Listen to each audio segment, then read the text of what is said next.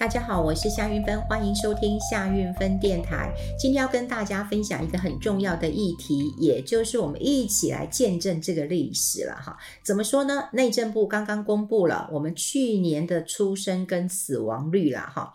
那当然啦，我们的生不如死啊哈，这个。七万人，将近七万人嘛，哈，因为出生的是十三万九千人，那死亡是二十万七千，所以呢，生不如死呢，大概就差了七万人。好，那另外还有一个十三万九千这个人的出生率，其实是跌破了十四万。好，十四万这个婴儿的保卫战。当然，过去我们看到投资市场有很多指数啊的保卫战，一万四千点呐、或者是看台积电哦多少钱的一个保卫战。但在出生率当中，出生人口当中，十四万，好，一直是我们想要守住的。但内政部今天公布了，我们就是跌破了。好，跌破这个呃数字到底对我们有什么样的一个呃影响？那大家都会知道，我们的生不如死。那这个生不如死呢？好，就是我们以后。这个抚养好的这个抚养比哇，那很辛苦了，对不对？大家都知道，我们一个人扛东西很重，但如果两个人一起扛，三个人一起扛，四个人一起扛，是不是觉得轻松一点？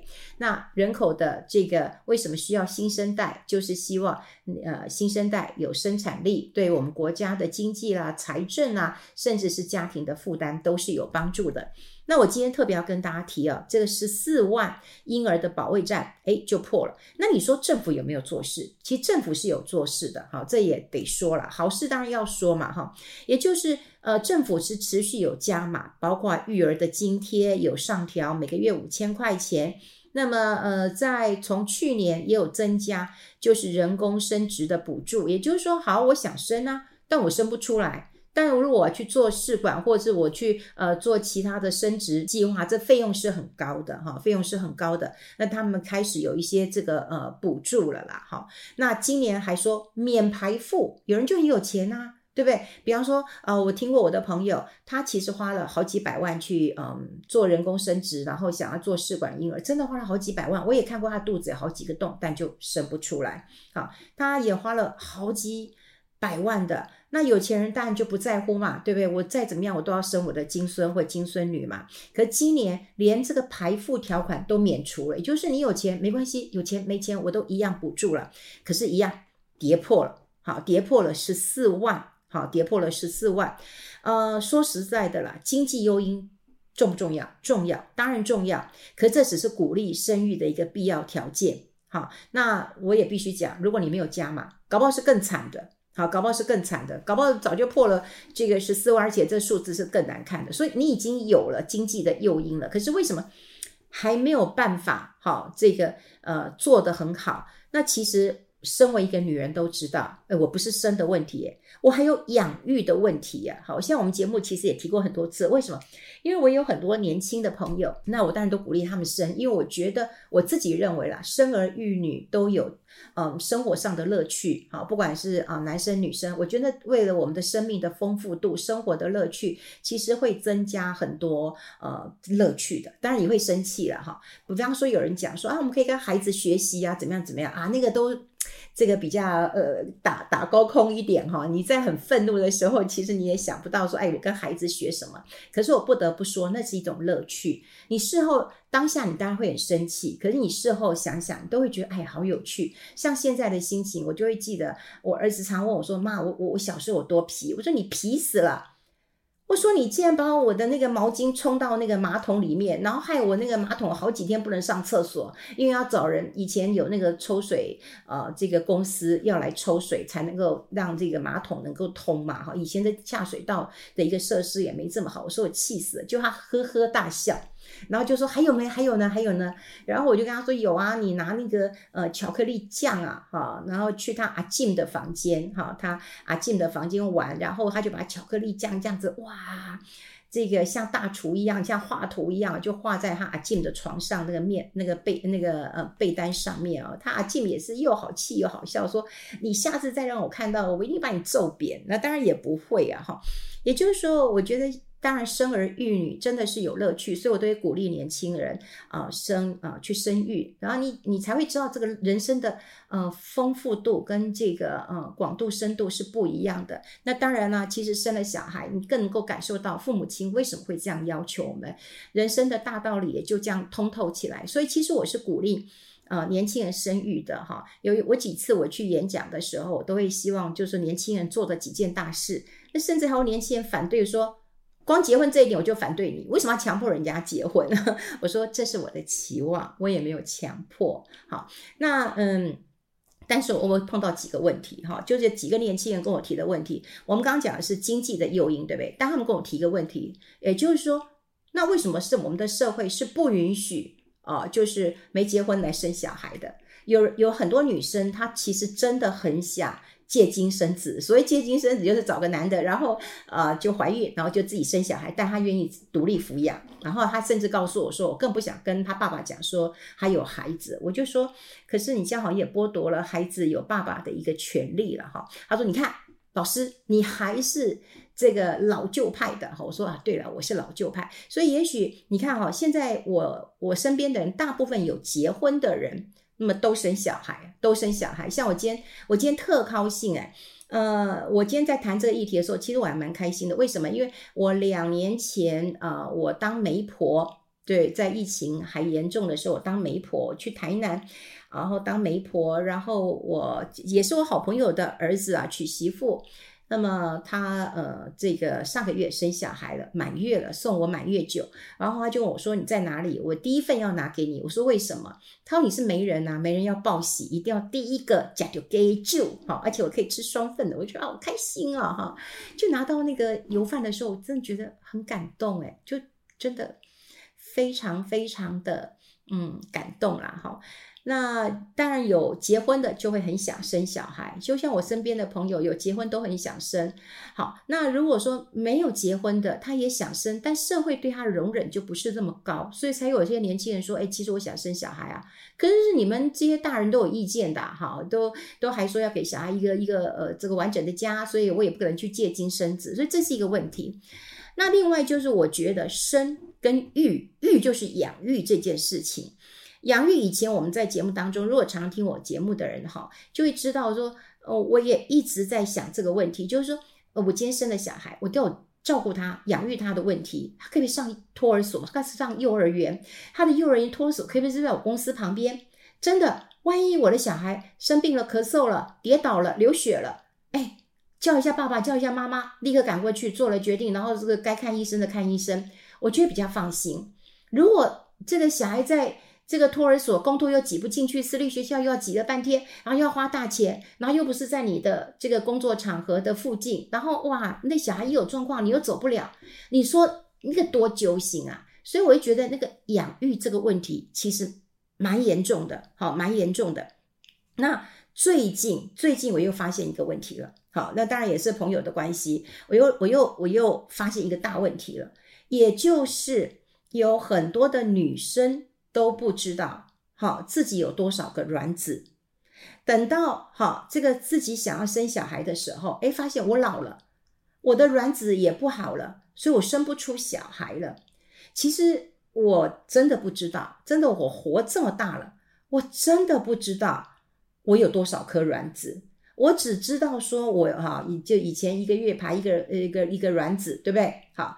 后来呢，我跟一个这个我做节目嘛，哈，这做节目的好处就是你可以访问很多的医生。我终于才知道了，说哦，男生的精子很像是这个工厂，这个工厂呢制造完，它会再再制造，会再制造，用完再制造，用完再制造。可是女生的一个卵巢就像一个仓库一样。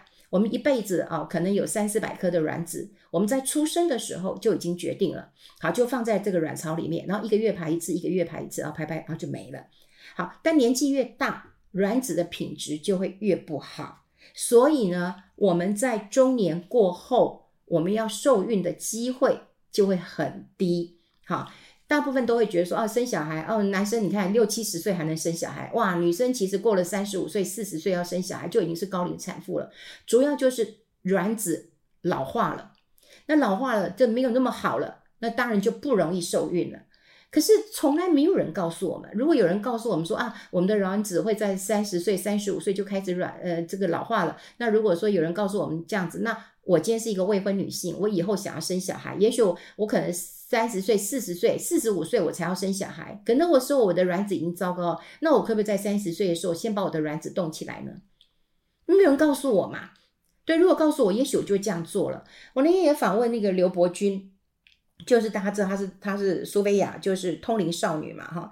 那她当然跟我讲了很多运动赛事的事情，因为她推动一个运动赛事的一个平等嘛。